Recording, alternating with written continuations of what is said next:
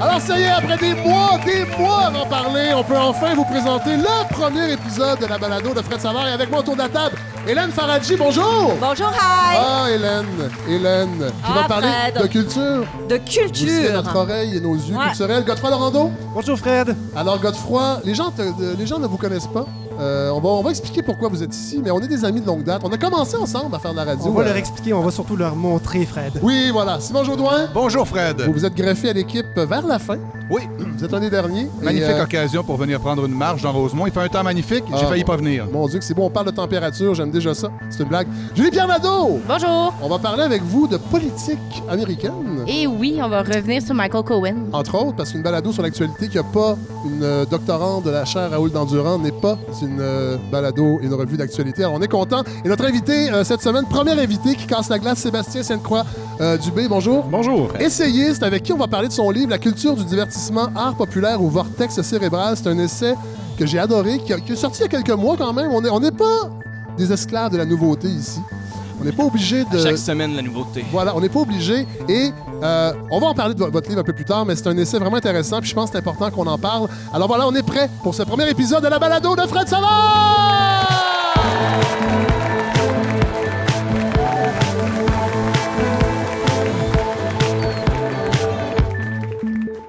Qui nous ramène directement en 1979. Euh, merci d'être là. Et là, dans la salle, on est à ma brasserie présentement. Euh, et ce sont des donateurs de cette fabuleuse campagne de financement participatif. Merci d'être là, tout le monde. Vraiment, je suis vraiment content. Euh, vous êtes les premiers qui avez appuyé ce projet-là. Alors, je suis content que vous soyez avec nous pour ce premier épisode. Un épisode, on va se le dire, qui va être un petit peu tout croche. Il y a des bonnes chances. On n'a pas fait de pilote. Euh, c'est un laboratoire. Euh, Il y a des gens autour de la table que je ne connais pas euh, du tout. Alors là, les gens à la maison, je le sais parce que j'ai déjà j'ai, certaines années de métier derrière moi. Je sais qu'il y a des gens qui vont m'écrire, en fait, qui m'écrivent déjà pour me dire ça n'a pas d'allure, ça n'a pas de bon sens cette affaire-là, ça marche pas. Attendez au moins l'épisode euh, 2 et 3 euh, pour vous prononcer. Et voilà, alors on est prêt. On va commencer avec un segment que j'aime déjà, c'est-à-dire les actualités de la semaine. Les actualités de la semaine. Avec Frédéric Savard. Oh!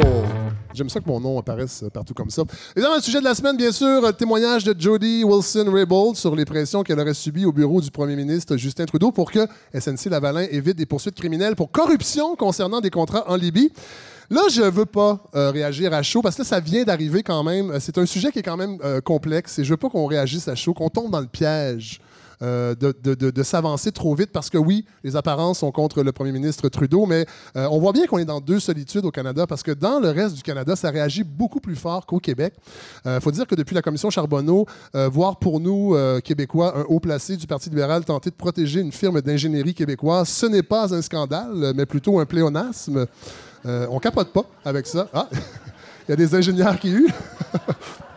C'est vrai qu'il y a quand même 9000 emplois en jeu au Québec.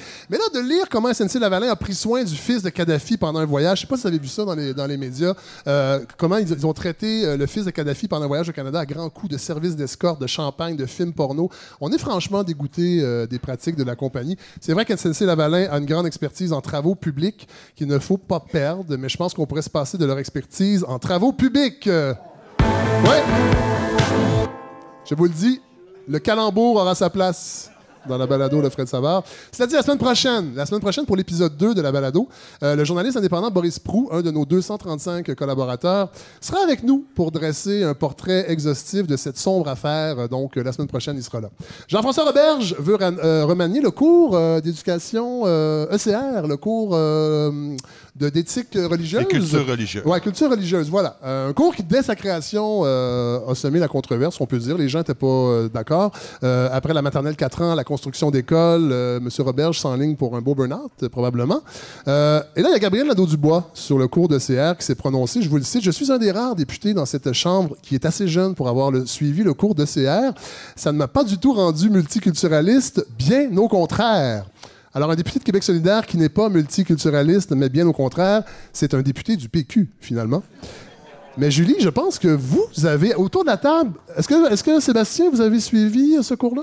Le, oui, Le oui, CR? oui, je- en fait, c'était des hybrides qu'on suivait parce qu'on n'était pas trop sûr. Il n'y avait jamais de professeur qui voulait les donner. Fait en Ah, grosso ben, modo, c'est ça. on regardait des films de Vin Diesel durant ces, euh, Ah, ces périodes-là.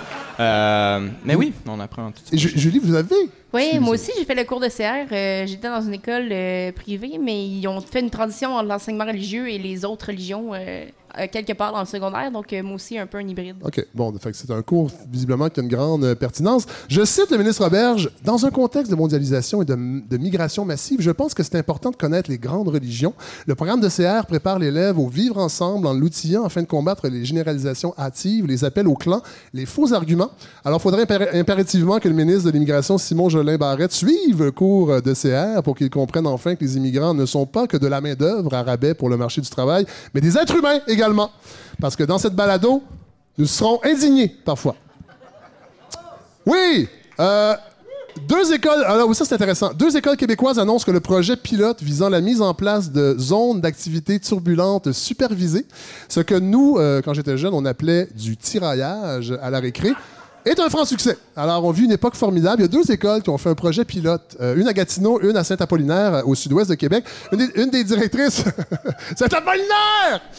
Une des directrices prétend que le projet s'est très bien déroulé. Et là, il y a plusieurs, écoles qui ont contacté les deux écoles pour euh, embarquer dans le projet pilote.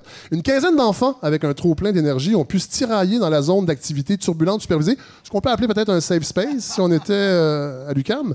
Euh, on, on les nomme pas, mais on présume que ce sont des garçonnets, euh, des enfants qui ne sont visiblement pas au fait des dernières découvertes en sciences humaines qui démontrent qu'il n'y a aucune différence entre les garçons euh, et les filles. Il y a quand même des règles à respecter dans les zones d'activité turbulente supervisée. Strictement interdit de donner des coups de poing, de mordre ou de lancer des objets. Un élève n'a qu'à dire stop pour que cessent les hostilités. Alors, on parle de consentement ici. Ça, je trouve ça intéressant. Cela dit, le tiraillage n'a pas été improvisé. Ça, c'est pas, pas des blagues, puisque des séances pour apprendre aux enfants à tomber sans se faire mal ont été organisées au préalable. Des séances de formation qui auraient été bien utiles à Caroline Néron et au PQ euh, dans les derniers mois.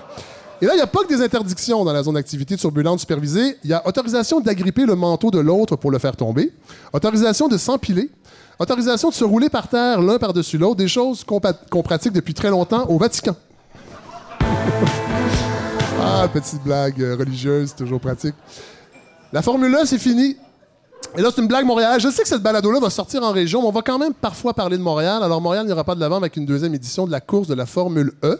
Euh, poursuite de 24 millions, quand même, encore, qui euh, au nez de la ville. Euh, les frais d'avocat pour défendre la ville ont, déjà atteint 600 000 c'est un peu étonnant parce que la formule électrique, ça aurait pu être intéressant avec un, euh, Valé- Valé- Val- Valérie Plante, qui est de Projet Montréal, de, mettre de l'avant, en fait, l'électrification des transports. Je pense que c'était ça un peu l'idée à l'époque, mais évidemment, c'est un flop parce que ce championnat-là, tout le monde s'en torche un petit peu, on va se le dire, un championnat de voitures électriques. Mais là, il y a des dossiers secrets. Euh, la balado a déjà ses entrées euh, dans les, euh, les arcanes du pouvoir. On a reçu des dossiers secrets que nous avons obtenus qui nous démontrent que la vraie raison du retrait du Grand Prix de Formule électrique est que la ville ne pouvait pas garantir que le déneigement soit complété d'ici l'événement en juillet. Il y, aura il y aura des blagues de déneigement dans cette balado, parfois. Euh, Guy Liberté sera un des nouveaux pushers de la SQDC. On a appris ça cette semaine. Euh, euh, 48 North Cannabis Corp euh, est, est en, en évident une entente avec la SQDC. Moi, j'ai j'ai pas changé de fournisseur. Moi, je suis encore au marché noir, mais il paraît qu'il y a des grosses pénuries euh, dans les succursales de la SQDC au Québec de, marijuana. Donc, euh, cette compagnie va fournir 1200 kg qui seront livrés au plus tard en 2019. Et là, Lune Rouge, qui est la compagnie d'investissement de Guy Liberté, a acquis 13% de 48 North. Euh, le président du CA, Martin Cochon, euh, qu'on connaît bien, euh, qui a hérité un peu des, euh, journaux que le- la- l'Empire des Marais ne voulait plus, dont Le Soleil, et Alain Dubuc sont sur le CA de 48 North. Euh, ça fait longtemps qu'on se doutait qu'Alain Dubuc fumait du très, très... Très bon euh, stock, à force de lire ses chroniques euh, dans la presse. La presse que je salue, euh, ils ont adopté le même modèle d'affaires que nous ici à la balado. Ils fonctionnent avec des dons maintenant. Mais juste un peu après nous, hein, c'est venu Oui, après. c'est tout à fait. Donc, on les salue. La Liberté est de plus en plus active dans la production de marijuana avec sa société Lune Rouge. Et d'ailleurs, il se pourrait même qu'il crée une filiale de Lune Rouge dédiée uniquement à la production de potes. Une filiale qui s'appellerait Yeux Rouges. c'est un laboratoire. Euh, on reste dans la thématique du rouge. Une famille de Français soupçonnés d'avoir réintroduit, euh, Hélène, euh, le virus de la rougeole au Costa Rica. Un virus qui était absent depuis 2014 quand même. En fait, c'est la mère et l'enfant de 5 ans qui n'étaient pas vaccinés contre la rougeole et le père qui n'avait pas son carnet euh, de, de vaccin qui était à jour. La famille a voyagé en compagnie de 300 personnes dans un avion, dans un vol de 12 heures vers le Costa Rica afin que... Et là, l'enfant arrivé au Costa Rica a présenté les premiers symptômes. Donc, les 300 personnes sont peut-être euh, infectés euh, et euh, ça va se propager rapidement. Évidemment, les Costa-Ricains sont furieux et n'osent imaginer le traitement médiatique qui aurait eu lieu si des Costa-Ricains avaient introduit le choléra en France. Je pense que on n'aurait pas été content. Et là, la question peut se poser, et là, je pense, puis on le voit avec la montée des fake news, les gens ne croient plus au vaccin. À quand le vaccin obligatoire pour se protéger de la maladie, de maladies co- comme la rougeole? Et à quand un vaccin optionnel pour se protéger des Français? Ouh! On est chanceux, nous, à Montréal, les Français sont parqués dans la réserve phonique du plateau euh, Mont-Royal. La plupart refusent d'en sortir, euh, d'ailleurs, mais certains pourraient s'échapper euh, du barouf. Il faut être à l'affût. Ça roule. Je trouve pas ça drôle. les- Non, moi non, Non, plus. moi non plus. Moi non plus. Moi non plus. Euh, Je termine avec le sujet de la semaine. Simon, vous en avez parlé euh, dans une de vos euh, tribunes. euh, Passe-partout. Ouais. Euh, avant de vous céder la parole, Hélène, euh, je pense que j'ai pas le choix de revenir sur l'événement de la semaine. Passe-partout, tout le monde en a parlé. 700 000 euh, de codes d'écoute quand même. Ça fait 10 ans que Télé-Québec n'avait pas eu. Je me, je me rappelle pas, il y a 10 ans, qui a eu 700 000 de codes d'écoute à Télé-Québec? Moi, je me rappelle du premier épisode en 1977. Ma mère m'avait pris par la main. J'avais 6 ans et elle m'avait dit Assis-toi, Frédéric. Euh, une nouvelle émission a été créée par le gouvernement du Québec et je crois que c'est pour toi. Elle m'avait installé dans le salon et je ne l'ai jamais revu depuis. euh, ma mère a quitté. Alors, j'ai regardé le premier épisode euh, de la nouvelle mouture. Et là, je vais cracher un petit peu dans la soupe du concert des loges parce que, oui, en général, c'était assez bien, mais il y a des choses qui m'ont dérangé. D'abord, le générique. On a conservé la même chanson, mais je ne sais pas si vous avez remarqué, il y a moins de morceaux de casse-tête et moins de monde présent sur le générique. Alors, c'est clairement une conséquence du déficit cognitif engendré par les écrans qui détruisent le cerveau de nos jeunes, je crois. Les auteurs ont dû euh, s'adapter. Puis ensuite, euh, vous remarquerez l'épisode sur avec l'endroit où vivent Passe-Montagne, Passe-Caro et Passe-Partout. On a conservé l'idée de l'endroit dépouillé avec euh, décor minimaliste, mais il y a un escalier intérieur. Alors, ça semble être un cottage. Donc, c'est des gens moyens et ça donne sur le Mont-Royal. Vous remarquerez bien, ça donne sur le Mont-Royal. Je rappelle, ces gens-là ne travaillent pas. Comment font-ils pour se payer un cottage? Qui donne sur le Mont-Royal? Ben, les comptines, ça peut être plus payant que tu penses, frère. Et là là. Et euh, les marionnettes euh, ont visiblement euh, trop pris de cortisone en comprimé. Elles sont toutes enflées. Probablement qu'elles ont dû prendre la cortisone après de violentes crises d'asthme causées par des allergies à leur propre visage. Et là, il y a les cultural studies, évidemment, vous savez, ce, ce mal qui nous vient de l'anglo-saxonie, euh, qui a frappé visiblement les auteurs et autrices de la série, puisque Zigzag ne cherche plus ses parents, mais plutôt son identité. Je sais pas si vous avez remarqué, il y a quand même un glissement. En fait, je n'étais pas surpris qu'on apprenne plus loin dans la série que Zigzag a traîné ses parents en justice pour l'avoir mis au monde et qu'il ne s'appellera plus maintenant Zigzag, mais seulement Zag, puisqu'il n'a plus de zig. Passe-Montagne fait un gâteau pour Passe-Partout, mais n'a plus d'œufs. Ça, ça respecte le premier épisode parce que j'ai fait mes devoirs, j'ai revu également le premier épisode. Bon, évidemment, c'est un sketch tiré des années 70. En 2019, si la série voulait dénoncer le spécisme, Passe-Montagne aurait renoncé aux œufs et aurait plutôt mélangé une cuillère à soupe de graines de lin dans trois cuillères à soupe d'eau. Et c'est un mélange qui remplace les œufs. Euh, je l'utilise souvent à la maison. Euh, mais non, Passe-Montagne voulait absolument se montrer insensible au sort des animaux et des poules pondeuses. Euh, il aurait pu au moins choisir des œufs bruns euh, pour être plus inclusif, euh, puisqu'il fallait s'y attendre. Euh, on a critiqué le fait. D'ailleurs, dans le devoir, il y a une, une enseignante qui a, qui a dit que c'était très, très blanc euh, comme série. Alors que la série originale, on s'en rappelle, il y avait un petit peu plus de diversité, mais c'était fait de mauvaise façon. Mais il y a Fardoche là, qui, est, qui est noir là, dans Oui, la mais dans il est la pas série apparu actuelle. encore, Non, non, il- on a Ouais. hâte de le voir. oui. Ouais, mais comme quoi, aujourd'hui, il n'y a plus grand-chose qui passe bien euh, partout. En passant, Euh, Fardoche, c'était ou Widmir Normil ou Fred Savard. Non, finalement, j'avais euh, quelqu'un à l'agence avait décliné euh, à ma place. Alors, c'est maintenant de laisser la parole, oui, à Hélène Faradji pour la chronique culturelle. Hélène Paradis. Oh, vous êtes là. Je prends ensemble. Alors, aux enfants de la patrie Hélène Faradji. Euh, ben oui, chaque semaine, je vais vous faire un petit récapitulatif de ce qui s'est passé au cours de la semaine précédente dans le merveilleux monde de la culture. Pour une première semaine, j'ai vraiment été gâtée parce que vendredi, euh, je ne sais pas très bien comment l'appeler autrement que c'était le vendredi pédophilie. Euh, on a eu la sortie de la bande-annonce du... C'est un laboratoire. hein? Ah oui, on essaye, on essaye. Ça commence bien. hein? C'est- ben non, mais... Les c'était- pédos vendredi. Allez, pédos allez, vendredi. on lâche tout. C'était la sortie de la bande-annonce du documentaire Finding Neverland de Dan Reed, Ah oui. euh, qui, documentaire qui avait été montré à Sundance et qui était accompagné le même jour d'une plainte déposée par la succession de Michael Jackson contre HBO, qui va diffuser le fameux documentaire. On peut remettre en contexte. C'est- des rumeurs qui, qui perdurent depuis longtemps au sujet de Michael Jackson. Tout à fait, mais le documentaire met en vedette deux jeunes garçons qui racontent comment ils ont été agressés par le chanteur, qui apparemment aimait un petit peu trop les petits garçons à l'époque. Mais le même jour, on a aussi appris que le documentaire en six parties euh, qui avait été euh, découvert sur Lifetime et qui s'appelait Surviving R. Kelly avait permis que soient déposés dix chefs d'accusation contre le chanteur de I Believe I Can Fly, probablement plus très loin pour maintenant. Euh, le, jeune homme, bah jeune homme, il est plus si jeune, mais il risque 70 ans de prison. Et jusqu'ici, la justice n'avait jamais réussi à le sanctionner. Ça me fait un petit peu plaisir parce que c'est quand même deux films qui vont peut-être réussir à changer le monde. Voilà, c'est tout. Samedi, samedi, bah, Stanley Donan mourait. Stanley Donan, c'était le réalisateur des Sept femmes de Barberousse, de Charade, d'Arabesque. Il avait 94 ans, mais c'était surtout le réalisateur de Chantons sous la pluie. Et comme il n'y a pas de film plus réconfortant que Chantons sous la pluie, je vous invite à le voir, à le revoir et à fredonner à chaque fois qu'il va se mettre à pleuvoir. Je pense n'avoir jamais vu ce film, euh, Hélène. Je vous parle plus. Parce que moi, Fini. souvent, quand j'étais plus jeune, je me rappelle, les films réconfortants, c'est souvent quand on est malade, quand on a la gastro, entre autres, puis on n'est pas à l'école. Moi, c'était Sissi qui jouait à la télé, souvent.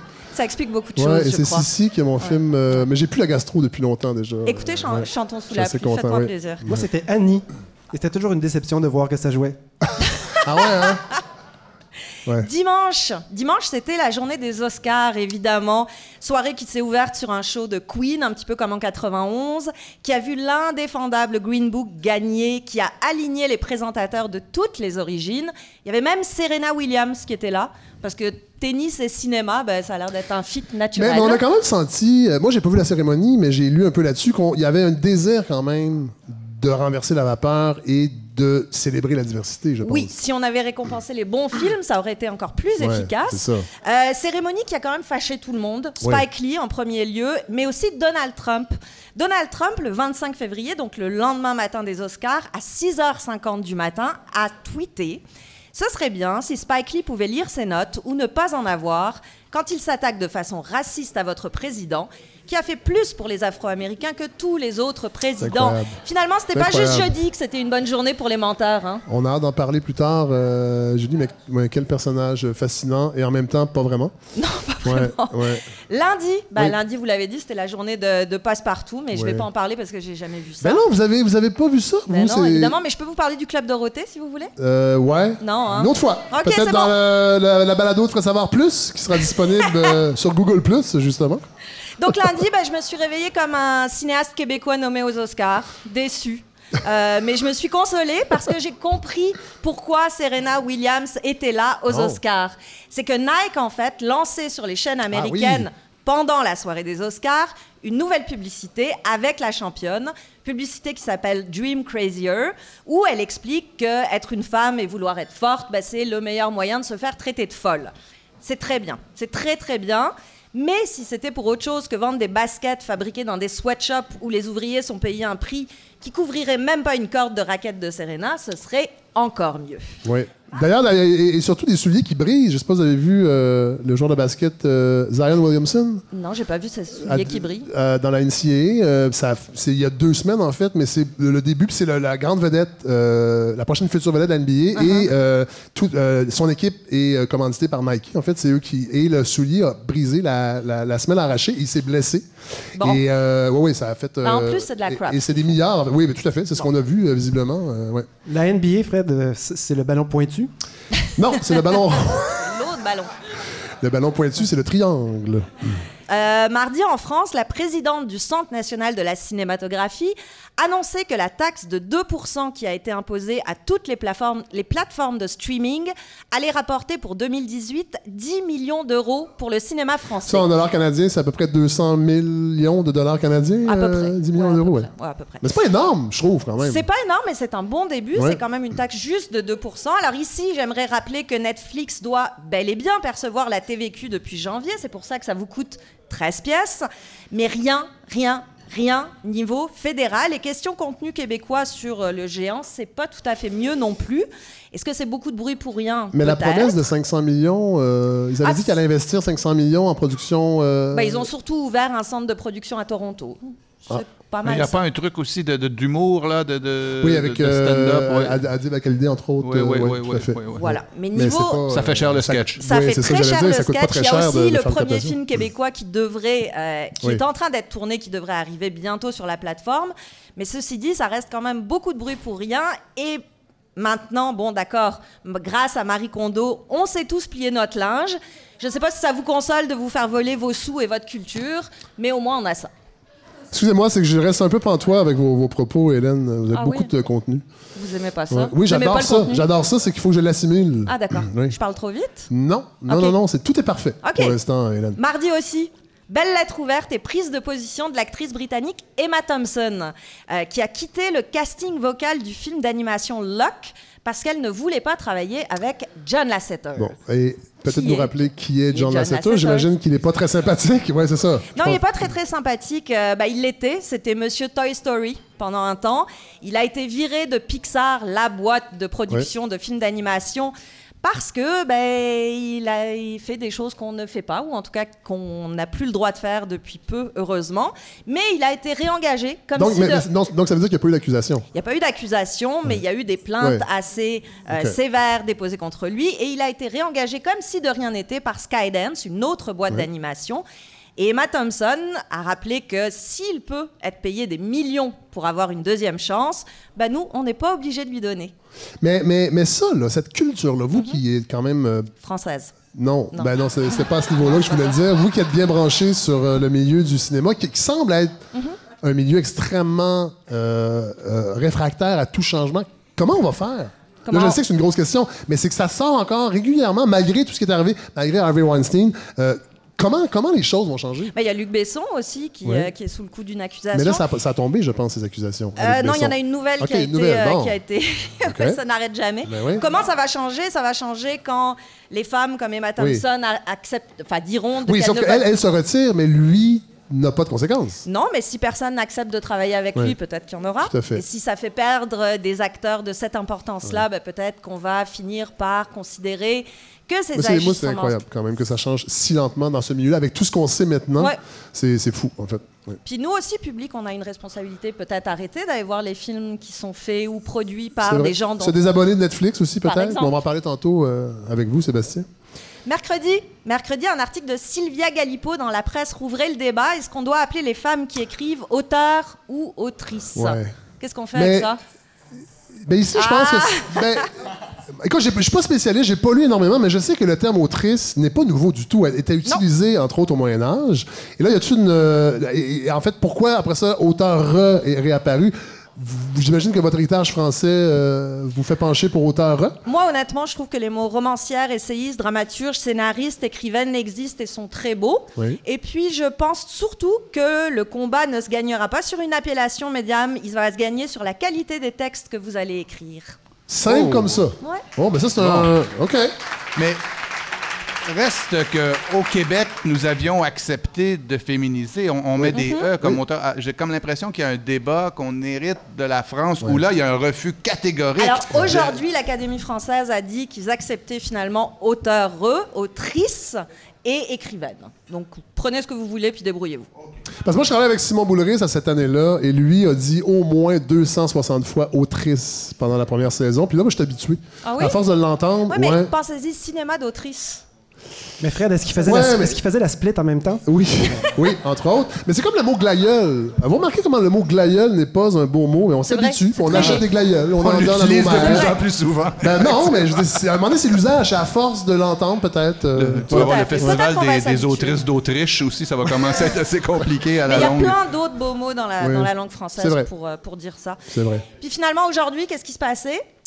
Oh, j'imagine que ça doit concerner peut-être euh, Xavier Dolan? Eh oui, Xavier Dolan, la première de son nouveau film américain The Death and Life of John Donovan, a lieu ce soir en France, mais pas chez oui, nous. mais c'est ça. Et là, pas que se passe-t-il autour de ça? Parce que les Ben, critiques n'ont pas été très bonnes à date. De, Les, de- les critiques anglo-saxonnes n'ont pas été très ça, bonnes. ouais. Les critiques françaises sont évidemment pâmées parce que Xavier Dolan est un génie en France. Je rappellerai quand même que le film a coûté près de 35 millions de dollars, un investissement qui a été fait et par les Américains et par les Canadiens. Oui. Donc c'est notre argent, Oui. mais nous n'avons pas le droit de voir le film En salle. pour l'instant. Donc Puis, on et, a- à, et à votre avis, à mon avis, le film, je pense qu'il cherche à bâtir une bonne critique en France pour pouvoir arriver ici avec un certain prestige Ouais. et que, euh, comme d'habitude, on répète ce que disent les Français Ouais. en disant De que Xavier moins, Dolan est un génie. Ah oui. Ah ouais, et vous n'êtes pas d'accord avec ça? Bah non, moi je veux voir le film. Je Donc, vais mais- décider non, je moi-même. savoir, est-ce que vous êtes d'accord que Xavier Dolan est un génie? Question Hmm, piège. Question Ouais, hein. piège. Je vous laisse y penser. Je dirais que Mommy est un très très bon film. Ah, Voilà. C'est pas manière assez que ce s'en soit... sortir. Ouais, c'est ça, que ce soit... Merci Hélène Faraji, vous avez brisé la glace. Bravo Hélène. God Laurando, c'est le petit-fils de André Laurando, le monsieur qui était journaliste au Devoir. Mon Dieu, que c'est, mon Dieu, que c'est méprisant. Journaliste au devoir, c'est beaucoup plus que ça. Oui, Godfrey Laurando, nouvelle voix dans euh, le paysage médiatique Nouvelle euh, voix, québécois. coup, de tonnerre. On se connaît depuis euh, une vingtaine d'années. On a commencé à la CISM ensemble. Moi, mes premières armes à la radio, c'était à CISM, une émission qui s'appelait Les Amants d'Esther. Vous étiez là. On s'est rencontrés avant ça dans un, euh, dans- au, au travail, en fait, à l'Université de Montréal. Et vous êtes vraiment le petit-fils d'André Laurando. Moi, j'adore ça. Je trouve que c'est très vendeur. Et ça, vous, ça fait de vous quelqu'un de génétiquement compétent euh, pour parler C'est d'actualité. vrai, sauf que Fred, ce que ça fait aussi, c'est que je suis obligé de lire presque exclu- exclusivement Le Devoir. Mais ça, on s'en porte souvent mieux euh, C'est quand on fait. ne lit que le devoir. Et vous avez, euh, faut le dire, vous aviez une, une- une belle relation quand même avec votre grand-père. Écoute, c'est un, c'est un homme qui m'a beaucoup. euh, je l'appelais Dédé. Oui. Et en fait, il est mort, lui, en 68. Je suis né en 75. Et voilà. Alors, euh, Euh, donc, on- en fait, mais ce qui, est, ce qui est comique, c'est que j'ai mangé avec le fils d'André Laurando ce midi. ah, oui, votre père? Oui, oui, c'est ça.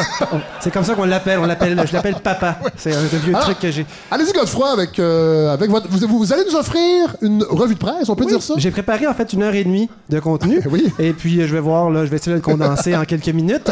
Alors, euh, écoutez, je vais commencer par parler de, de, de, pipeline Oui. et de, de problèmes canadiens, mais aussi, si j'ai le temps, de la maternelle 4 ans. Parce que ce qu'il faut savoir, c'est que j'ai travaillé euh, en petite enfance, moi, pendant, et je travaille encore en petite enfance pendant une vingtaine d'années. J'ai un point de vue là-dessus, Oui. quoique j'essaie de pas être trop vendu ou biaisé. C'est euh, c'est ce que Ah. j'essaie d'offrir ici aujourd'hui. C'est sans doute à cause de mon code génétique euh, qui Oui. me condamne à l'excellence. Tout à fait. Alors donc, euh, en, toute, en toute humilité, je vais commencer. Alors, euh, il y, a des- il y a des mammifères au Canada en ce moment qui vont pas bien. Non? À part Pas les libéraux, y a-t-il d'autres mammifères qui vont pas bien? Ben effectivement, il y a les libéraux. D'ailleurs, ils s'échouent là, sur nos grèves euh, dernièrement. Là, le ministre, Raybould- le ministre Wilson Raybould qui s'est échoué, euh, le, principal conseiller de Justin également. Mais il y a aussi les épaulards. Hein? Oui? Les épaulards, Les épaulards. autour de Vancouver, qui influencent la politique canadienne parce qu'en fait, là, vous savez où je vous emmène. Oui, je vous emmène autour du fameux pipeline Trans Mountain. Et puis déjà, je voudrais rendre un peu hommage, sans trop en parler, mais elle passe partout. Donc, je vais l'appeler Transmontagne. Juste pour, euh, hein, pour rendre ça accessible puis plus joyeux. Oui. On peut l'imaginer un, un- Et si ça peut sauver les papillons en même temps? ben, c'est euh, ça, mais un pipeline, c'est un c'est un peu ça, ça évoque des mauvaises choses, mais mettez Oui. un nœud papillon dessus et pouf! Non, on, est en, on est en affaire. En fait, euh, euh, je commence là-dessus. Il faut comprendre que le Canada est mal pris parce que euh, la vente de pétrole, Oui. c'est- crucial pour le, le- le financement de nos, beaux- tous nos beaux projets Oui. au Canada. Et en fait, on n'a pas de débouché. Donc, le pétrole On- on peut se vend se- très très peu. En fait, il se vend au compte-goutte parce que ben, on en a beaucoup à produire. Il coûte cher à produire. Évidemment, il faudra qu'on puisse le vendre cher. On le vend principalement aux États-Unis et on est captif de ce marché-là parce que les, les seuls tuyaux qui s'en vont pour exporter euh, partent principalement vers les États-Unis.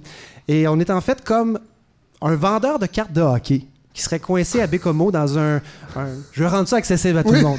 Un vendeur de cartes de hockey qui serait dans un, un marché aux puces à Bécomo Oui. et qui veut traverser pour vendre à Matane. Ah! Mais il peut pas parce que le traversier ne fonctionne plus.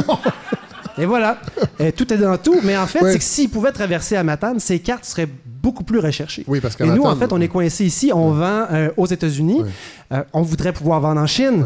Mais pour vendre en Chine, il faut se rendre à l'océan pour envoyer tout ça par bateau. On a essayé d'envoyer le pétrole par avion, mais c'est pas rentable. Non. Donc, les le pétrole doit quitter par bateau, le pétrole doit arriver au port. Et pour arriver au port, ben, ça prend un ciboire de gros tuyaux euh, qui permet de transporter le liquide brun. En fait, il y avait un projet qui devait relier le nord en fait, de l'Alberta au nord de la Colombie-Britannique, qui était le Northern Gateway. Oui. Et en fait, le gouvernement Trudeau, assez rapidement, a mis la hache là-dedans. On voté une loi qui, euh, finalement, interdisait la circulation de gros bateaux dans cette région-là, du nord de l'océan Pacifique. Et donc, ben, pas de gros bateaux. euh, Qu'est-ce que ça donne d'amener du pétrole à cet endroit-là? Et le dernier, le dernier qui nous reste, en fait, c'est le pétrole de Kinder Morgan, Oui. le, le fameux pipeline euh, a- Transmontagne. Ah, Est-ce que c'est le, le pipeline que le gouvernement a racheté? Ben, c'est le, pipeline, en fait. Vous connaissez les œufs Kinder Surprise? Oui. Bon, ben, c'est un peu comme un Kinder Surprise. On sait pas ce qu'il y a dedans. Oui. Donc, ils ont acheté l'oléoduc et lui, il va être rentable Alors, c'est peut-être un petit jouet cheap en plastique. Oui, une économie en déroute aussi, ça pourrait être ça. Ce qui est clair, c'est que ceux qui écrivent sur le sujet disent en fait que ce pipeline-là pourrait devenir rentable et pourrait en fait euh, faire partie du, de- de- du succès financier du Canada des prochaines années. Par contre, c'est un projet qui est controversé et qui a toutes sortes de bâtons dans les roues et c'est pour ça en fait que Kinder Morgan, Kinder, Kinder Morgan a dit à un moment donné Écoutez, si vous continuez à niaiser avec vos autochtones et vos environnements, nous autres, on débarque. Oui. Ils sont gentils. Oui. Ouais, ils font ça, ils font ça Ils, civilement. ils sont clairs. Oui, et Ouais. euh, Justin a dit ben d'abord, moi je l'achète. Oui. Il a pris ça sur ses épaules, Oui. c'est-à-dire les nôtres. Oui. Et en fait, euh, ce qui arrive. 5, milliards, je pense, 5 euh, milliards à peu près, ouais, ouais. mais aussi la promesse d'en dépenser 7 autres Oui. pour agrandir. Parce que ce pipeline-là, à la taille qu'il y a en ce moment, n'est pas intéressant. Il transporte 300 000 barils par jour. Et en fait, ce qui est intéressant de ce trajet-là, c'est qu'on n'aura pas à redétruire des nouveaux environnements comme le Northern Gateway l'aurait fait. Ouais. Le Northern Gateway passait par des, nouvelles, des nouveaux endroits et aurait scrappé des forêts. Euh, c'est entre autres pour ça que le projet a été abandonné. Mais le pipeline Transmontagne, lui, de son côté, en fait, est déjà comme construit et on le doublerait. Dans la plupart des endroits, c'est simplement un autre tuyau à côté. Et Justin s'est dit, s'il y en a un qui va... Il a dit ça comme ça. S'il y en a un qui passe, c'est lui. Bon. Et en fait, il a mis tout son argent là-dessus. Oui. Et on est, on est rendu au argent. point, on est rendu au point où, ce pipeline-là doit fonctionner. Oui.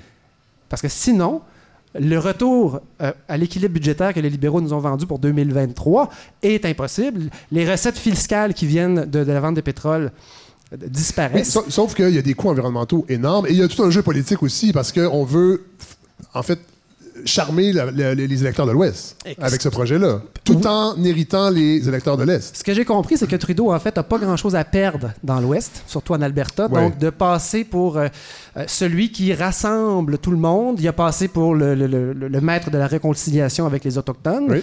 Et en fait... euh, Il a pleuré deux fois. En fait, c'est plus que moi euh, depuis ma fédérale, naissance. Oui, donc c'est quand même beaucoup. Et en fait, ce qui est intéressant, c'est qu'il y, y a eu toutes sortes de contestations, dont une qui a fonctionné. Oui. Et en fait, en août dernier, euh, le permis en fait a été révoqué par la Cour d'appel fédérale, euh, qui a dit vous pouvez pas construire ce, ce pipeline-là, vous pouvez pas l'agrandir parce que vous avez mal, vous vous êtes mal acquitté de en fait, une responsabilité constitutionnelle, c'est-à-dire d'avoir une véritable discussion avec les peuples qui sont sur le chemin du pipeline. Et ben, vous avez oublié de considérer le fait que le tuyau fera pas tant de dommages que ça, mais au bout de la ligne, vous allez passer de 30 bateaux gigantesques à une quarantaine de bateaux par jour, si je me trompe pas. Et donc, vous allez réduire à pas grand-chose ce qui reste des épaulards de la baie dans le coin de- du port de Burnaby. Et pour encore une fois le vulgariser, puisque c'est mon travail, la population des épaulards dans ce coin-là, là, ça se résume à peu près, là, je, je vul- Oui. je vulgarise, à 3-4 épaulards un peu moisis. Et la nourriture qu'il leur reste à manger, euh, on pourrait, pour bien mettre ça clair, Oui. c'est 2-3 saumons, Oui. puis une chaudière de méné. C'est Oui. ça, c'est ça qui reste. Ah ouais, mon Dieu. ça va pas bien. Ça, Donc, ça va pas bien. fait que cette, cette- cette, euh, la cour d'appel a dit ben, vous avez mal fait vos devoirs, vous n'aviez pas le droit d'exclure ces bateaux-là de, de- de votre réflexion. En s'adressant à l'Office national de l'énergie, c'est lui en fait qui a, qui a émis le certificat. Oui. Et là, ben, ils ont dû refaire leur devoir. Et cette semaine, l'Office Oui. national de l'énergie ressort un deuxième avis en disant effectivement, les épaulards vont pas bien. Ils n'ont pas parlé des, des- des chaudières de Méné, je comprends Non. pas. Mais en fait, ils ont quand même dit euh, oui, effectivement, une population emblématique, euh, des mammifères en danger. Sauf que, Et aussi, vous avez effectivement, on a mal respecté notre engagement de discuter sincèrement avec les peuples autochtones, mais il est de l'intérêt du pays, l'intérêt national qui passe devant l'intérêt régional. oui. Euh, c'est ça. donc, on. On Et donc, en fait, on en revient presque à euh, l'équivalent de nos, quand nos grandes banques qui étaient trop grandes pour s'effondrer Ouais, et qu'il fallait absolument les aider. On est poigné avec ça. On est pogné avec ça. Et puis, je veux pas être anti-gaz, anti-pipeline, ou c'est pas du tout mon propos, mais il y a vraiment un jeu politique qui est immense là-dedans. Euh, les élections de Rachel Notley s'en viennent Oui. ce printemps, celles de Justin s'en viennent cet automne. mois. Et lui, il a 90 jours pour prendre une décision. Ouais. Alors- c'est ouais, c'est sûrement, sûrement. Mais en fait, c'est la jonglerie de Justin qui essaie de passer pour un chantre de l'environnement, mais qui en même temps est capable de dire on a choisi le pipeline le moins problématique. Et en fait, ce que je comprends des analystes, c'est ce qui risque d'arriver.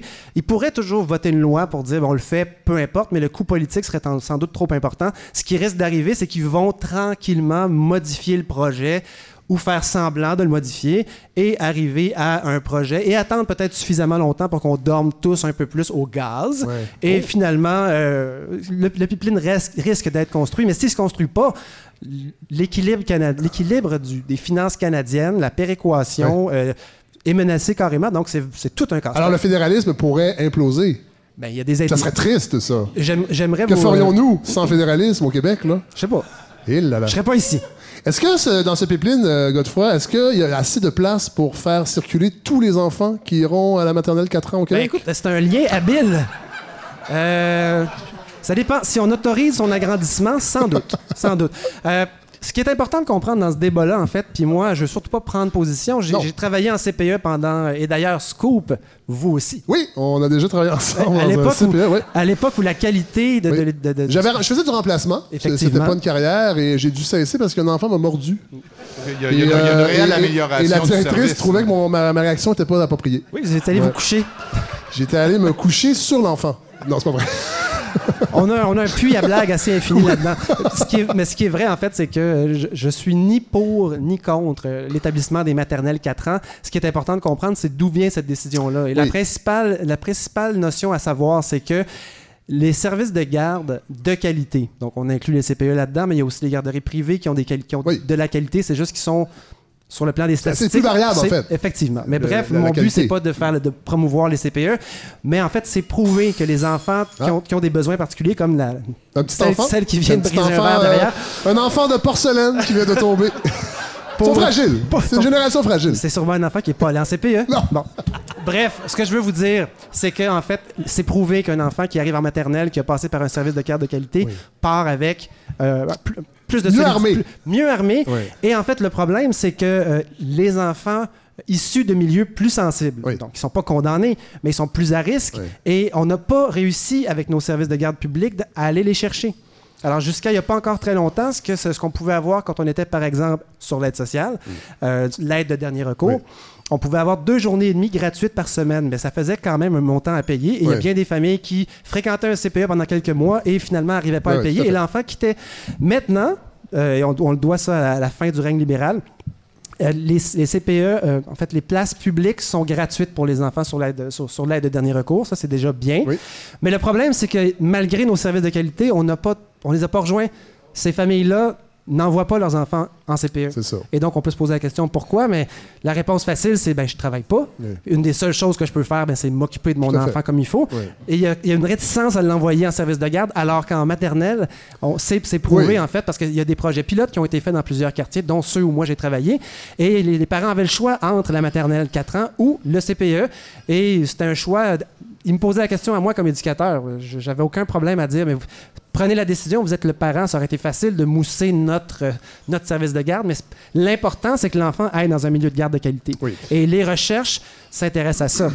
Est-ce que le milieu de garde qu'on va proposer dans les, dans les maternelles 4 ans sera de qualité? Est-ce qu'on se précipite trop? Parce que là, on sent que le, le- le- le ministre Roberge n'a pas l'intention de prioriser les CPE nécessairement, alors que les CPE prétendent qu'ils sont déjà habilités à accueillir cette population-là.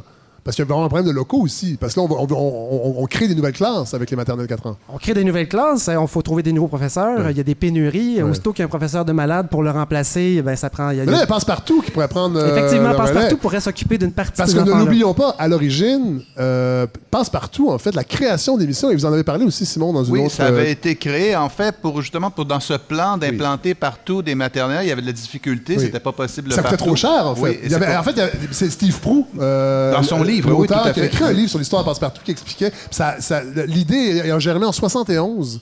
Euh, il y a eu des débats euh, à pu finir à l'Assemblée nationale. Euh, L'opposition, en fait, accusait même euh, le gouvernement euh, de, de dilapider les fonds publics pour monter ce projet-là. Il y avait un bureau du ministère de l'Éducation à, à Radio-Québec à l'époque pour superviser tout ça. Et il avait établi que ça coûtait moins cher de créer une émission euh, pour les enfants, euh, puis c'était pour les enfants en milieu défavorisé, entre autres, que de créer un réseau complet euh, de, de, de, de prématernelle. C'est quand même fou. C'était le, c'était le producteur, en fait, le, le- Oui. le ministère Oui, de c'est ça, l'Éducation. C'était Ouais. produit pour le compte. ouais. Et on rejoint la culture du divertissement dont on va parler tantôt. Il n'y a Tout rien mieux que parquer des enfants devant une télévision Ça coûte beaucoup moins cher que la Oui, maternelle, ils c'est certain. plein de choses. Incroyable. Voilà. À 3, on a des bras. Voilà. Ils ont dit ça euh, Voilà. à l'émission euh, lundi. Mais bref, donc, c'est surtout les questions. Et est-ce que ce projet-là va être, va être mis de l'avant trop rapidement, puisque c'est une promesse phare euh, du gouvernement Ouais. caquiste? Je Et pense ils sont que pressés. oui. Ils sont pressés. Ils sont pressés pressés. de, de montrer que les promesses, ils les réalisent. Mais même si Fred, des fois, la seule chose qui compte vraiment, c'est qu'on envoie le plus d'enfants possible plus tôt dans des milieux de qualité, parce Tout qu'au. Québec, on a vraiment un défi. Oui. Euh, le, le le niveau de scolarité, le niveau de décrocheur, le, le niveau de lecture moyen, Oui. la capacité de lire moyen du Québécois moyen est trop faible. Tout à fait. Et ça commence à la maternelle. Il est Tout trop fait, tard, oui. déjà en maternelle. Oui. Donc, il faut trouver une façon de continuer à développer les services de qualité auprès des enfants? Est-ce que la maternelle 4 ans est la meilleure façon? Euh, dans les quartiers où elle a été développée, oui. Mais à la grandeur du Québec d'un seul coup, moi, je ne penserais pas. Ben merci, Godefroy Laurando. Vous avez bien brisé la glace après 20 ans d'absence derrière un micro. Quand Merci, même. Fred. Et justement, on va, on va y aller avec. euh, on, on est content avec la. C'est la, première personne qui a accepté euh, de se prêter au jeu de l'invité. On y va avec l'entrevue avec Sébastien Sainte-Croix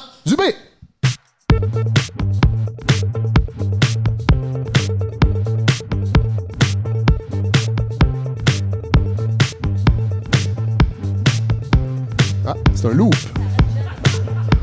Le- notre réalisateur s'est endormi sur la console. Ah, ouais, voilà, il s'est réveillé. Merci. Ils sont gentils. Oui. Alors,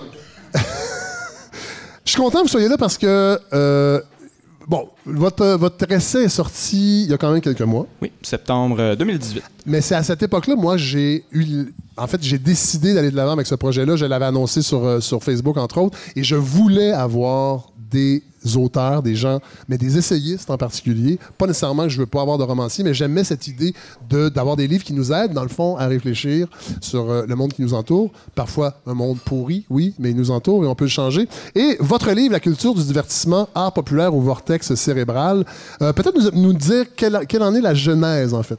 Oui, en fait, c'est parti euh, du principe que je travaillais dans un club vidéo quand j'étais plus jeune en, banlieue. C'est quoi le rapport? Et j'ai finalement réalisé que le lundi, mardi, je ne louais que des films pornographiques à des gens qui, euh, qui venaient se cacher le visage, qui, qui passaient. Ensuite, j'ai travaillé dans une pizzeria j'ai livré beaucoup de pizzas dans des taudis, euh, vraiment des, des maisons euh, quasiment à pas de toit, tout croche, avec des écrans géants et plein d'Xbox.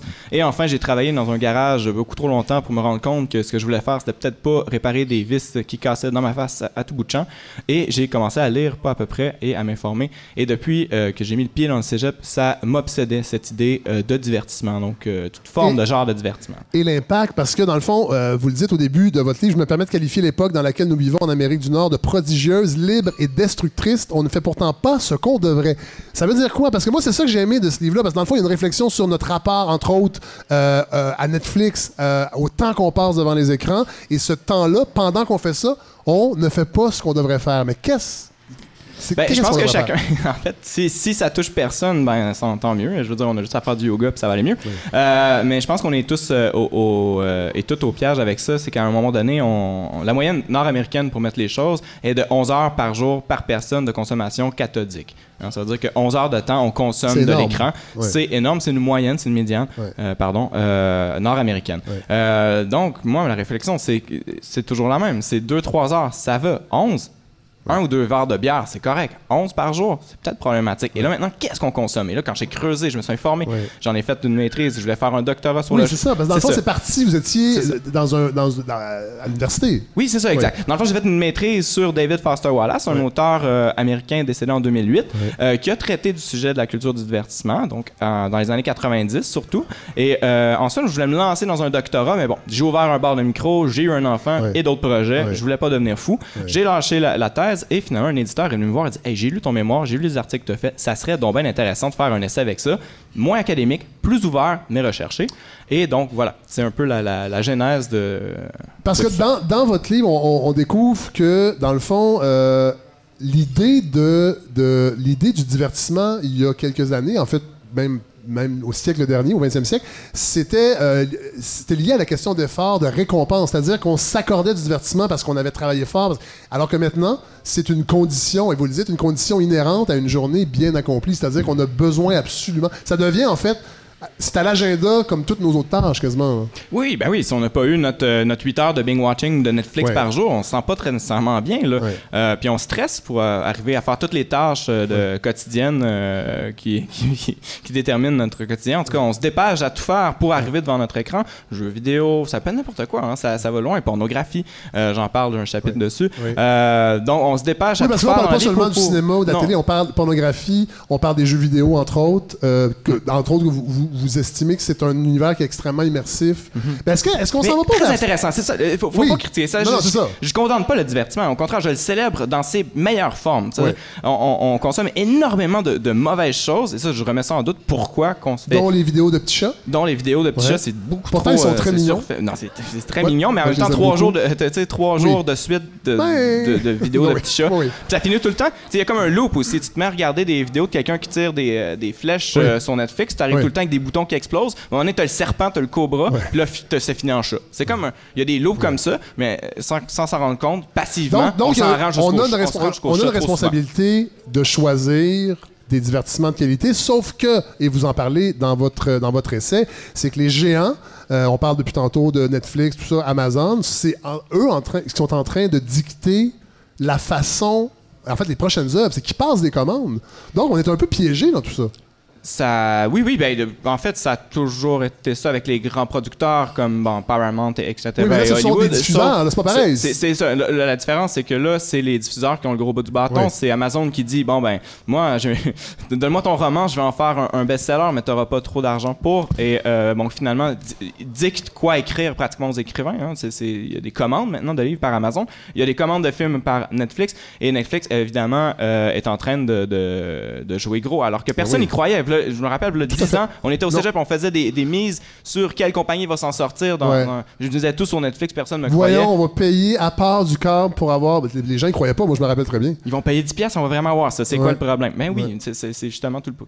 Mais Et j'aimerais ça vous entendre sur Roma, par exemple, de Netflix, Mhm. qui est quand même un des rares euh, films d'auteur qu'on a eu cette année et qui pourtant vient de cette commande euh, que vous appelez de, de- de Netflix. Est-ce que c'est possible que dans ce système très organisé d'un divertissement de masse, on puisse tout de même euh, aider à produire des œuvres plus personnelles, plus réflexives. Est-ce qu'il y a encore de la place pour ça, selon vous? Je pense que ça serait l'unique place qu'on devrait consacrer à ces œuvres. Devrait être consacré à ces œuvres-là. C'est tout le, le problème. C'est-à-dire, pourquoi qu'on dit on a besoin de faire la place? Ah, il y en a un qui est sorti du lot. Non, ça devrait être tous de cette qualité-là. Pourquoi qu'on on se permet de consommer les- Pourquoi qu'on consomme des navets, en fait? Et ça, c'est une grande question. C'est ça peut que être le fun. Ça peut être le fun, Oui. mais on peut aussi avoir du fun qui, qui est intelligent. Par exemple, Christopher Nolan le fait. Il fait des films très intelligents, mais utilise de, de- ben Batman, c'en est un. Tu sais, je veux dire, c'est. euh, bon, Mais quel après, est on- le critère qui fait en sorte que Voilà. c'est bon ou c'est pas bon? C'est- Est-ce que c'est- c'est c'est- moral? Est-ce que c'est- c'est c'est- esthétique? C'est- C'est très dur. En fait, il n'y a pas de ligne limite. La ligne est très mince. Si en parler, c'est comme euh, me faire passer pour un prêtre qui dit c'est bien ou c'est mal. Ouais. C'est pas du tout mon, mon point. Non, non, Mais je pense qu'il y a un, un terme qui- sur lequel j'ai creusé qui est euh, actif ou passif. C'est-à-dire toute œuvre qui t'amène ailleurs. C'est-à-dire te fait réfléchir soit de façon bon, transcendantale, soit de façon personnelle, te fait- ou, ou tout simplement de fa- par l'esthétique même du, du film ou de l'œuvre en question, t'amène ailleurs. Une œuvre active ou une œuvre contrairement à ça, passive, qui te fait vraiment baver, qui t'amène absolument nulle part, qui tourne en rond et qui répète les mêmes schémas constamment. Une œuvre passive, c'est correct. On a tous besoin d'un peu de passivité. là. Je ne demande pas de- de- de- d'écouter du Godard non-stop. C'est pas ça que je dis à mes filles Heureusement. non plus. Merci. Mais, euh, Merci beaucoup. mais toujours est-il que, que euh, être passif 11 heures de temps, on n'a pas non plus nécessairement besoin de ça. Et veut, veut pas, il y a un, un- un schéma très très clair sur, euh, chez l'humain. C'est fascinant, c'est que j'ai passé l'année passée à lire euh, l'œuvre de Dostoevsky pour le fun. J'ai Ouais. arrêté d'écouter On le fait Netflix, tous à un moment de notre vie, à un moment donné, on va lire Dostoevsky. non, mais je disais ça en disant, regarde, moi, je vais arrêter d'écouter des séries, je vais lire Dostoevsky. Puis finalement, j'ai lu l'œuvre au complet de Dostoevsky. Je me suis rendu compte d'une chose, il est finalement très d'actualité et il a mis le doigt sur quelque chose que Foster Wallace mettait aussi, que j'ai repris, c'est ce système de plaisir-culpabilité qui arrive toujours quand on consomme à trop grande dose du plaisir. ouais. C'est-à-dire, à un moment donné, c'est cool, deux, trois épisodes euh, de n'importe quelle euh, série que... Ouais. Mais, mais quand on arrive au huitième, il y a ce, ce truc qui vient, qui vient très profond à l'intérieur et qui toi-même te dis mais pourquoi j'ai fait le lendemain et pourquoi t'embarques il y a plein de méthodes et, et de techniques cinématographiques si on parle des séries télé qui nous qui nous accroche, en fait. C'est vraiment des, ces hameçons. Et, et, euh, et moi, je déplore rien. Dans le fond, je dis, si tu es heureux avec ça, puis tu es vraiment à l'aise de jouer 9 heures de temps chez vous dans ton sol, moi, je peace, là, tu sais, si tu te sens bien, puis que Sauf que- alentour de toi, la communauté va bien, tout va bien.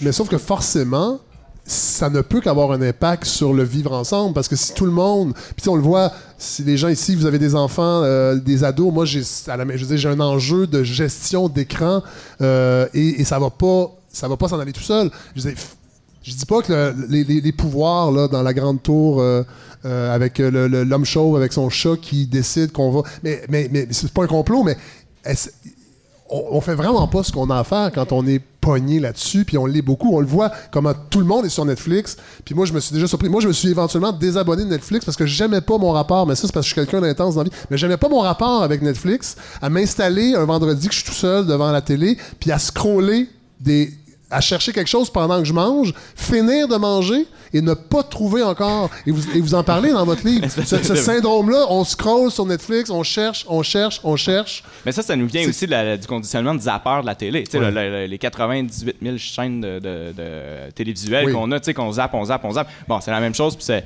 euh, Facebook est, est le modèle même. Tu sais, scroller Facebook. Sans. Puis à un moment donné, au bout d'une heure, tu n'as même plus aucune information qui rentre dans ton cerveau. Tu fais juste continuer à chercher une information, mais tu sais pas quoi nécessairement. Il y a la même chose qui se passe avec la pornographie. Et c'est exactement ce moment-là que je cible. C'est un moment où est-ce que la vapeur de plaisir commence à se renverser. Mais d'où vient, cette, cette pulsion-là, en fait?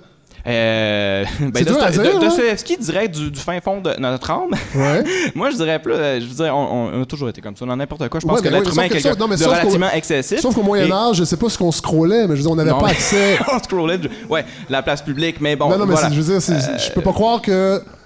Moi, j'ai l'impression, puis euh, vous, vous travaillez dans le milieu des bars Mhm. pour gagner votre vie. Ouais. Vous voyez aussi un autre type d'addiction, c'est-à-dire euh, à l'alcool. Je dis pas que l'alcool est un mal social, je sais que j'en parle souvent, mais moi, ce que j'ai découvert, et je le vois autour de moi souvent, c'est que derrière la, la compulsion, que ce soit les jeux vidéo peut-être ou les écrans, il y a peut-être une forme d'anxiété ou en tout cas de mal-être et de consommer soit des substances, des écrans, ça apaise en fait. Ça anesthésie, c'est sûr que Ouais. c'est une fuite de réalité, ça c'est évident. Maintenant, on a tous besoin de fuir, là. Je veux dire, on a tous des, des, des jobs, on a Tout besoin de ben relations, oui. on a besoin de se divertir. hein. Je- ça c'est clair net Oui, pour oui. moi. Puis vous Le pas- divertissement vous est, est- est nécessaire à la vie. Je veux dire, ça Oui. serait combien plate sinon. C'est de faire des bons choix. L'idée, c'est que quand on lâche, à un moment donné, j'ai- je disais ça avec ma, ma copine, on, euh, écoute, on va arrêter de la, on lâche Netflix, là, puis on va aller, euh, c'est l'été en plus, on va aller sortir dehors, puis euh, je sais pas, on va aller prendre un verre avec les voisins. Ben oui, dans Ruelle Verte, on a pris un verre, puis après ça, hey, on va faire une table, puis après ça, ben euh, écoute, on va manger dehors, Et écoute, on va faire un pique-nique. Puis là, finalement, à chaque semaine, on se retrouve dehors, on plante des arbres, puis on vit ensemble. Ça a l'air d'être passe-partout, ce que je décris,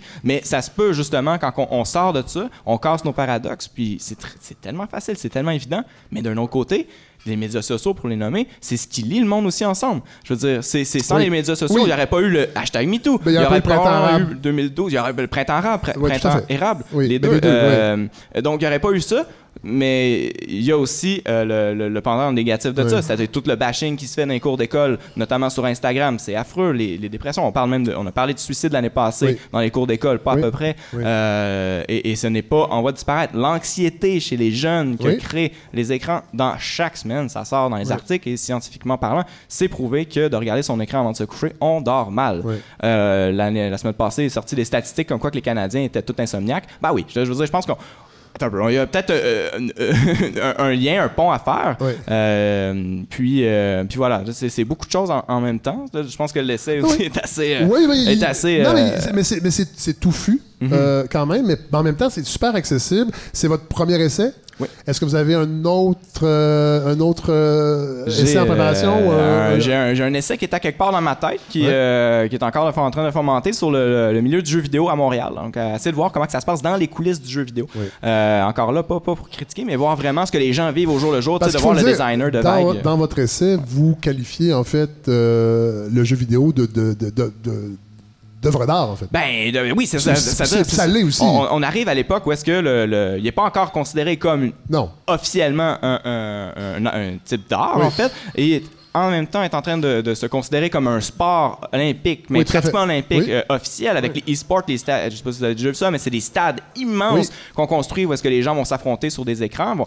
est en train de se construire aussi comme finalement le divertissement passif par excellence, où est-ce que là on cherche les méthodes pour accrocher les gens le plus possible et le- dépenser le plus d'argent possible. Donc c'est à la fois euh, toutes ces, ces- ces modulations-là, c'est hyper assez fascinant. Parce que le jeu vidéo en ce moment. Et c'est l'industrie culturelle la plus puissante au monde voilà. en ce moment. Et c'est parce euh, qu'elle est toute en- elle est florissante. C'est- c'est- c'est, euh, et c'est ça que j'aimerais voir c'est-à-dire sur le terrain les gens qui dessinent des vagues au jour le jour et voir macroscopiquement comment qu'on, qu'on- qu'on est en train de faire des combats de pays entre pays avec toute cette, euh, cette nouvelle technologie là ces nouveaux jeux vidéo qui est aussi une, ben, c'est ça, allez voir euh, l'art derrière le derrière tout ça mais euh, mais voilà mais vous avez sinon, deux projets de romans aussi. oui, c'est ça. Donc, j'ai un roman qui va sortir en septembre euh, 2019, donc euh, après l'été. Oui. Et euh, potentiellement un roman euh, qui est roman littérature qui se passe en Rosemont. D'ailleurs, c'est scoop. Euh, Quelqu'un qui, euh, ouais, qui travaillait à ma brasserie.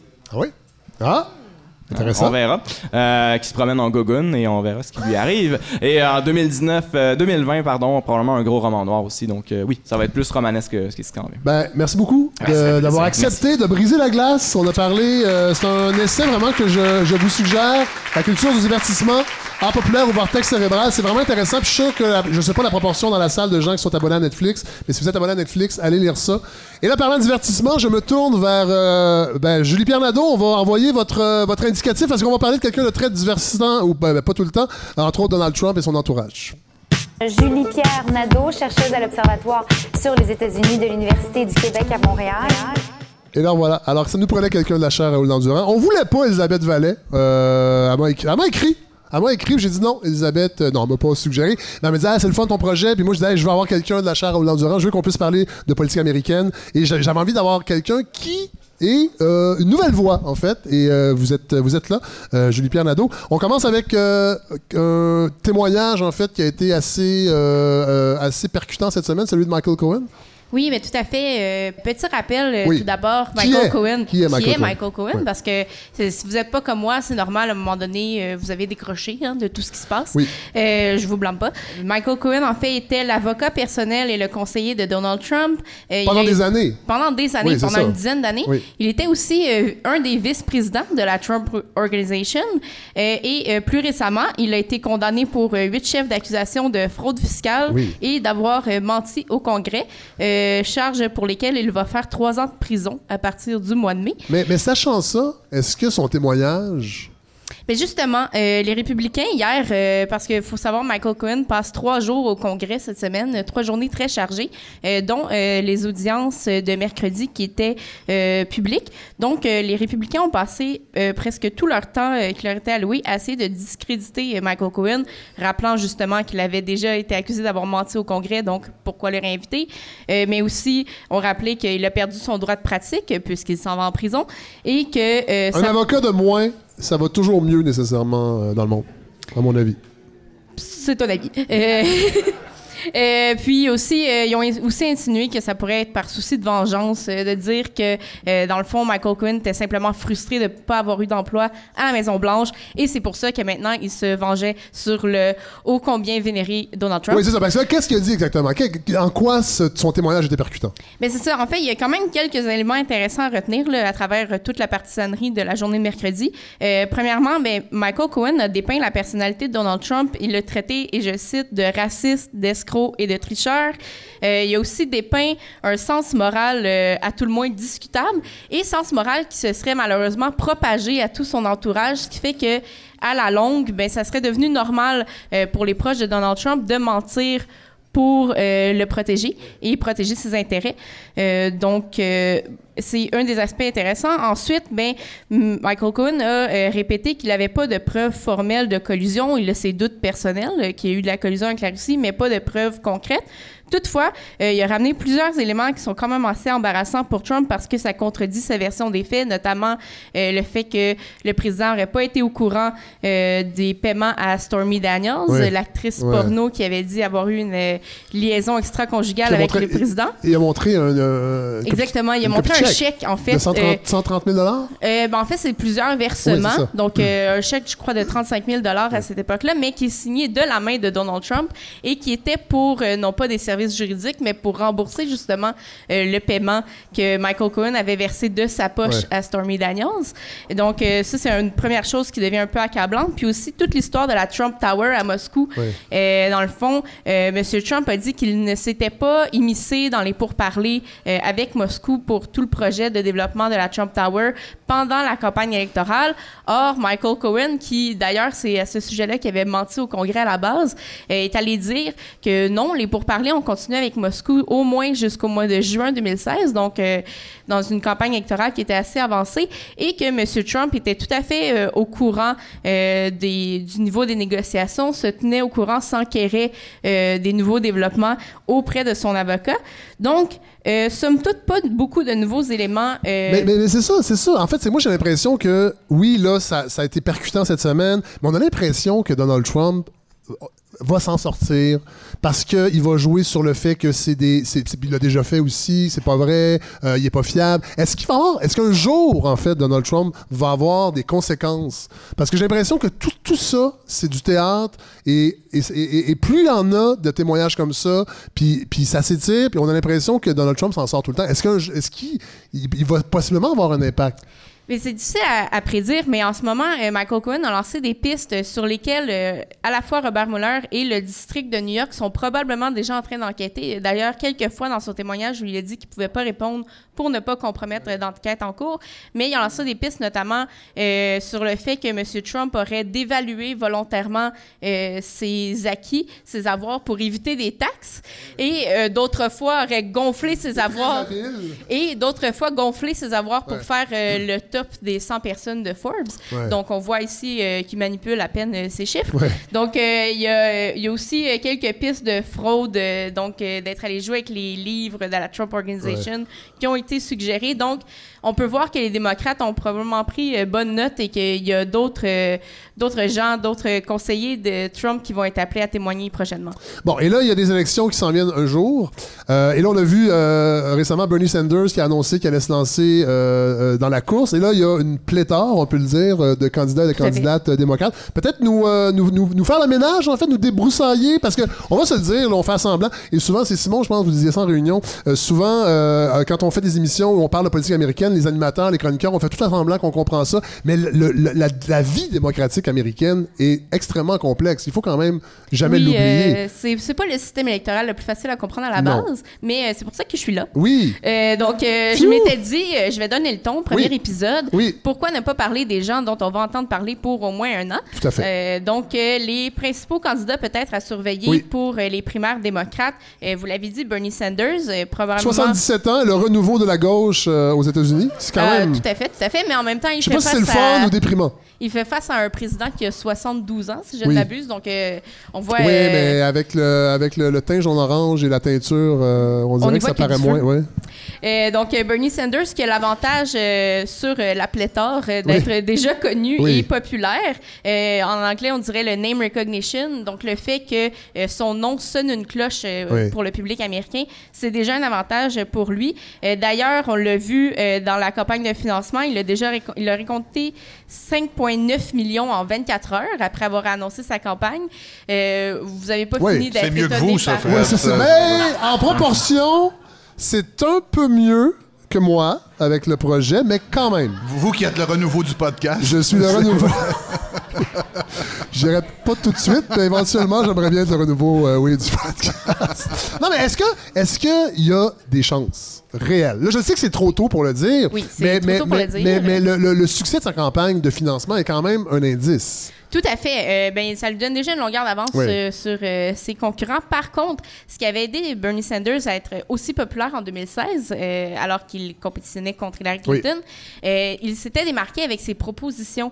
Oui. Et cette fois-ci, ben, Bernie Sanders n'est plus le progressiste de service parce que ses idées ont fait du chemin Bon. dans le Parti démocrate depuis 2016. On l'a vu notamment avec l'élection d'Alexandria Ocasio-Cortez, la représentante du Bronx. Donc, il y a une vague progressiste dans le Parti démocrate. Et là, donc, euh, forcément, il y a certains autres candidats qui ont décidé Oui. de récupérer ces idées, notamment Kamala Harris, qui est la sénatrice euh, du, de la Californie, qui soutient, entre autres, euh, le salaire minimum à 15 et qui a co... 15 dollars américains. Casino américain, Oh, bien sûr. oui. Euh, c'est faut, faut le souligner quand même. Euh, puis, euh, et qui a aussi euh, sou- soutenu le projet Medicare for All quand euh, Bernie Sanders l'a réintroduit Oui. en 2017. Medicare for All, juste un petit rappel, en fait, c'est un peu l'équivalent de l'assurance maladie Oui. canadienne. Donc, ça serait un payeur unique, Oui. une assurance universelle, ce qui n'existe toujours pas aux États-Unis. Ils sont très Et loin de j'imagine là. que les compagnies d'assurance sont favorables à cette mesure. Ah oui, tous les, toutes les compagnies d'assurance se sont lancées pour Cette mesure, euh, qui risque, il risque d'être éliminé en fait euh, Ben si oui, ça passe. oui. Mais euh, donc Kamala Harris, qui est pas vraiment une surprise, on s'attendait à ce qu'elle elle se présente. Elle ratisse aussi très large dans les appuis. Elle plaît autant à l'establishment qu'à certains progressistes, mais elle va aussi chercher certaines minorités. Oui. Donc à ce sujet, euh, à ce niveau-là, euh, c'est pas une très grande surprise. Par contre, euh, avant d'être sénatrice, elle était procureure euh, de la Californie, procureure générale. Et là, il y a certaines critiques qui vont probablement arriver éventuellement parce que les gens remettent en doute en fait son progressisme, disent Ah qu'elle n'a pas assez fait pour la réforme. Quand elle était en poste et qu'elle avait les moyens de le faire en. Californie. Donc, risque de se faire attaquer à ce niveau-là. Euh, si on reste dans les euh, non-surprises, il y a aussi Cory Booker qui est souvent mis euh, de pair avec Kamala Harris parce qu'il est lui aussi sénateur, cette fois-ci du New Jersey. On, vous l'avez peut-être vu lors de la confirmation du juge. Euh, il était en fait... non, sorti- j'étais pas à la maison ce jour-là. ah, c'est dommage. Puis, en fait, il, était, il a fait un coup d'éclat. Il était sorti en disant qu'il pouvait pas endosser ce processus-là. ouais, ouais. Euh, donc, euh, Cory Booker, qui est vu comme quelqu'un de très terre-à-terre, euh, comme je l'ai dit, des positions assez similaires à Kamala Harris, mais qui est euh, vu comme quelqu'un qui est plus bipartisan. Il a travaillé longtemps avec Rand Paul, qui est un libertarien, sur une réforme du système de justice euh, fédéral pour essayer qu'il y ait moins de récidivistes.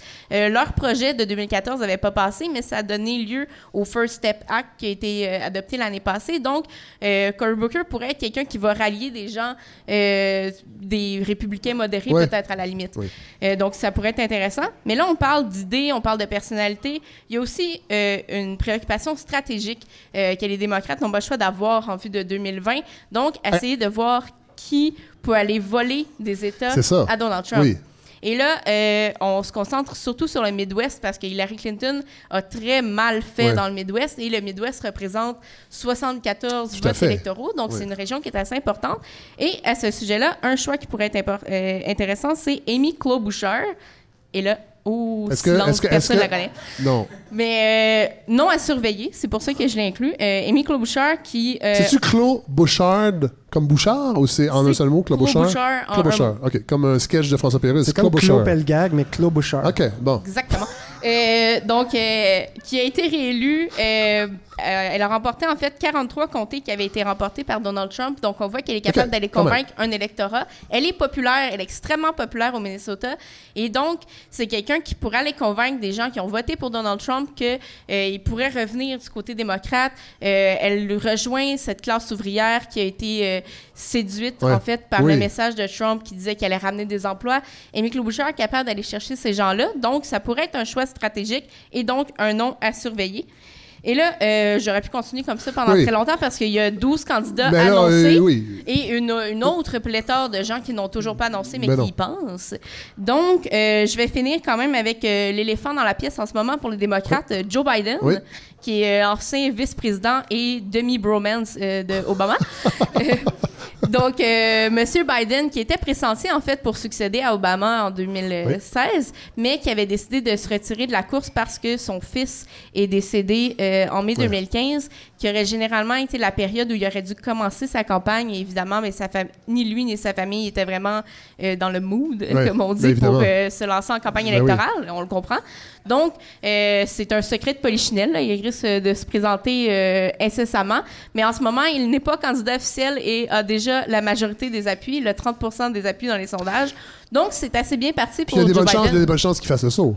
Oui, oui, oui. Euh, Il y a de très bonnes chances qu'il fasse le saut. Il y a déjà un comité exploratoire, euh, donc il est déjà en train de placer un peu euh, ses pions, comme on peut dire. Puis, en fait, la seule chose qui pourrait nuire à Joe Biden, c'est si la c'est l'importance de la vague progressiste parce que il est quand même venu, vu comme quelqu'un de l'establishment, Ouais. quelqu'un qui est là depuis très longtemps. Euh, il a été sénateur avant, donc Oui, euh, avec, Hillary Clinton, je pense qu'on va se méfier aussi peut-être des candidats qui viennent plus de l'establishment. Exactement. Ouais. Donc ça, ça joue contre lui. Donc il est très populaire, il est très connu dans une euh, dans un bassin de beaucoup de candidats. C'est sûr que ça va l'aider. Mais après, est-ce qu'il va réussir à convaincre les nouveaux euh, progressistes démocrates euh, de se rallier à lui Ça, c'est pas encore euh, certain. Mais merci beaucoup, Julie-Pierre Nadeau. Vous avez brisé la glace, vous aussi. Première chronique de votre sûrement future longue carrière de chroniqueuse On ici à la balado de Fred Savard. Avant de, de- d'y aller avec le dernier chroniqueur qui, euh, on sera plus méta avec vous, euh, Simon Jaudoin. On sera pas dans la petite actualité euh, vulgaire. Pour les gens à la maison et les gens... Non, non, je parlais pas de vous, je parlais de plus de moi, Julie-Pierre. Pour les gens qui voudraient venir euh, assister à la captation de la balado de Fred Savard, c'est tous les jeudis ici à ma brasserie à partir de 16h. Oui, on commence tôt. Peut-être qu'au printemps, on va y aller un peu plus tard. Sachez que le 7 et le 14 mars, c'est déjà complet. Mais le 21 mars, il y a encore des places. Euh, on réserve nos places sur le site Eventbrite. Euh, on sous-traite à Eventbrite parce que on est une petite équipe, on a beaucoup de choses à faire. Puis répondre au téléphone, euh, j'ai plus de ligne dure à la maison.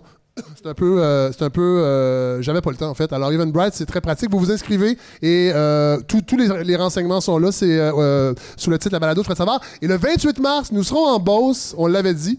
On va sortir une fois par mois en région. Et la première région qu'on va visiter, c'est Saint-Georges-de-Beauce en fait, le 28 mars. Alors 28 mars en Beauce, on vous donnera les détails sur la page Facebook de la Balado Fred Savard. Et là, on a un compte Instagram également, Balado Fred Savard. Alors c'est très excitant tout ça, mais pas autant que la chronique de Simon Jaudoin. Alors, Simon, communiquons. Merci, ma gang de ciboires. Simon Jaudoin, vous êtes rédacteur en chef et directeur du développement des nouveaux médias à l'hebdomadaire Voir. Oui, Simon Jourdouin. Nous allons être de meilleures personnes euh, à votre contact puisque vous allez nous faire une théologie du terroir, rien de moins. Ah, Monsieur, suis- madame. Je suis assez content. Vous Oui. m'avez donné le mot de la fin. En plus, je me Oui. sens comme un vicaire, Fred, qui doit Non, prononcer. ces temps-ci, je vous dirais que ça doit pas être très agréable d'être un vicaire. Ah, écoutez, ça dépend de quel côté on se trouve, mais. Franchement. mais non, mais pour vous servir l'homélie, Oui. juste avant de, de- de livrer le Oui. fruit de notre travail aux paroissiens, euh, c'est vraiment le dernier moment. Je suis content. Et euh, oui, je vais parler de théologie du terroir parce que le terroir, c'est quelque chose qui m'intéresse. Pas que le terroir, le terroir, le Oui. territoire, Oui. le paysage. C'est une question qui m'obsède depuis quelques temps. J'en ai souvent parlé. Euh, ceux qui me connaissent le savent, étant donné qu'il y a plus de gens sur Terre qui ne me connaissent Oui, pas, des j'aime millions, bien en le fait, des millions, de, des millions de Québécois ne vous Oui, connaissent oui, pas. oui, Simon. je laisse indifférent la, la plus grande partie de l'humanité, en fait. Mais, donc, l'identité, c'est un. J'ai envie d'en parler, j'ai envie d'y réfléchir. Manifestement, je suis pas le seul. hein. Dès qu'on parle d'identité au Québec, les lignes ouvertes cartonnent, les gens se fâchent même, sont en colère. Mais moi, je vois qu'il y a là une espèce d'énergie, en tout cas, quelque chose euh, qui est assez volatile, mais qu'il faudrait canaliser. C'est-à-dire qu'on parle beaucoup de- d'identité en, bon, en- en ne disant pas qui nous sommes, alors que c'est un peu con, parce qu'en fait, l'identité, c'est justement dire ce qui nous identifie. C'est-à-dire que- qu'est-ce qu'on est, d'où on vient, qui nous sommes. Et quand on va parler. D'ailleurs, vous venez d'où, vous, Fred? Moi, je suis né à Saint-Hyacinthe. Ah, bon, Mais ben, j'ai déménagé beaucoup, beaucoup quand j'étais jeune. Euh, je suis euh, un enfant de la balle. Euh, en fait, mon père travaillait pour une grande compagnie. On a il, on- il était transféré. Alors, euh, on suivait euh, la caravane familiale de ville en ville. Ah, ben c'est bon, comme Oui. des gitans, en fait. Comme des, gi- des gitans. Ouais, Comme Rémi. Des gypsies. ouais. Dans Sans famille, en fait. Oui, Mais-. Oui, c'est un peu ça.